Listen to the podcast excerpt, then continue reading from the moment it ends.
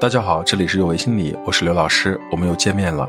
因为疫情的关系，我们小团队的心理咨询量激增，没能制作出多一些的原创语音，也是我们觉得比较遗憾的地方。从今年起，我们会制作更多的系列的语音分享，希望能带给大家一些新的感受。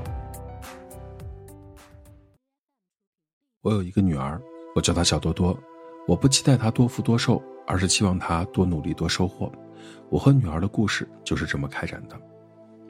多多，你今天没有给多宝打招呼哦。多宝，我是你的姐姐。多多啊，你可真是个好姐姐。爸爸，多宝是我的弟弟或者妹妹。那我可以像爱你一样爱多宝吗？当然可以啊。性教育是有关性的教育，包括生理、心理、社会层面，主要内容包括生理学知识、性别认同的心理发展以及两性。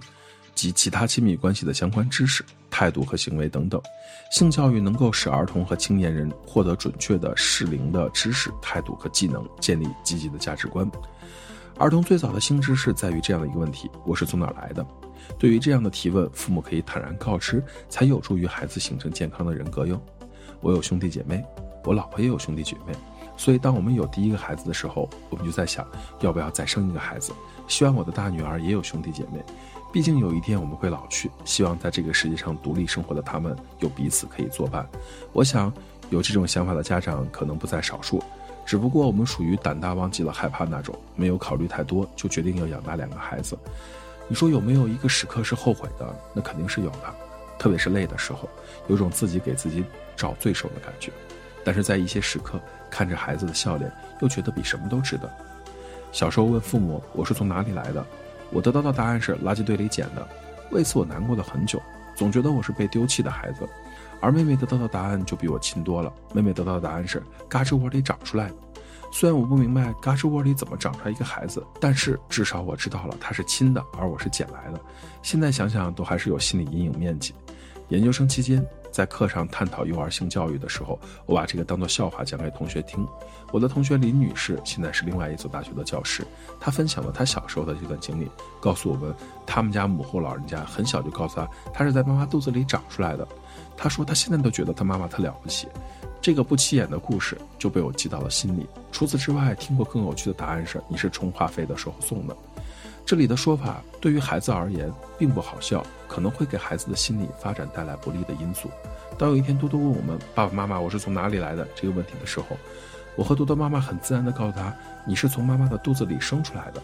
至于一个不到两岁的孩子问他句那我怎么在肚子里长起来的？我们告诉孩子的是我们也不知道怎么告诉你。等有一天你长得和爸爸妈妈一样大了，爸爸妈妈就能用你听得懂的方式告诉你了。多多两岁左右的时候，我们有了二宝计划。当多多看到妈妈的肚子一点点大起来的时候，也是很自然的相信了小朋友是从妈妈的肚子里来的这件事情。自打有了多宝，胎教这件事儿基本上我插不上手了。早期是孩子妈妈在做。后期多宝在肚子里能动了，多多加入了多宝胎教这件事儿，会和肚子里的多宝打招呼，会对妈妈说，等多宝出生了，他来帮助妈妈给多宝冲奶粉，做别人姐姐这件事儿，大概就是他和多宝做互动中慢慢体会到的吧。我希望孩子们之间互相帮忙又互相独立，作为他们的父亲，我希望他们都能先成为更好的自己，再成为更好的家人，这也是我为他们的小祝福。大家好，这里是有为心理，我是刘刚刘老师。虽然我们只是心理学界的一棵小树苗，但是我们努力做到我们的最好，用真诚的态度、客观专业的方式，向每一位愿意关注我们的人分享一切你想知道而我们又恰好了解的心理学知识。请记得，不管你在哪里，世界和我陪伴着你。再见。